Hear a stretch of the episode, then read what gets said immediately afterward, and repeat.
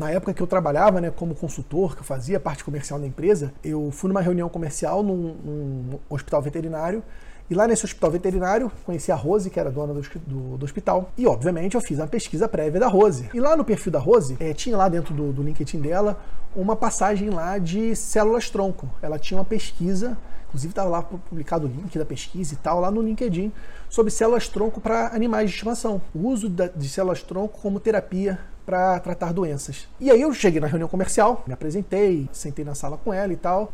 E eu fui e perguntei, falei, ô Rose, tudo bem? Primeiro quero agradecer aqui pela, por você estar tá me recebendo. Eu estou bem feliz de poder te conhecer pessoalmente. Eu já acompanhava você por outros clientes que sempre recomendaram o atendimento aqui do, do hospital. E eu fiquei muito curioso, porque eu fui no seu LinkedIn e vi que você tem uma pesquisa sobre células-tronco. Como, é que, como é que foi isso? Meus amigos, quando eu fiz essa pergunta, eu vi que você tem uma pesquisa sobre células-tronco. Me conta mais sobre isso. O olho dela começou a brilhar. Ela começou a reunião cansada, né, por final do dia, sete da noite e tal.